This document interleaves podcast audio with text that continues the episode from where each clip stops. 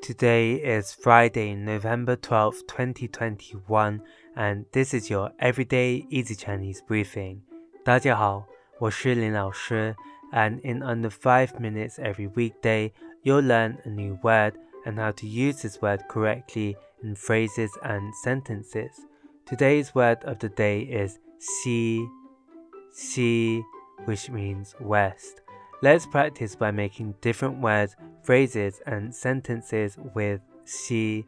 The first word is 东西,东西, which means things. But if you look at each character of this word, 东 means east and 西 means west. A way of using it in a sentence is 我要买很多东西。我要买很多东西。 I want to buy a lot of things. Another word we can create with "xi" is "xi can." "xi can." This means Western food. Let's again look at each character of this word. "Xi" means west and "can" means meal.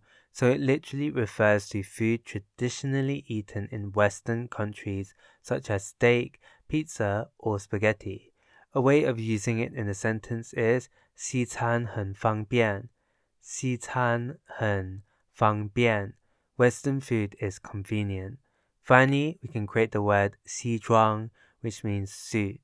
The 装 here means outfit, so literally referring to the outfits traditionally worn in the Western world, the suit.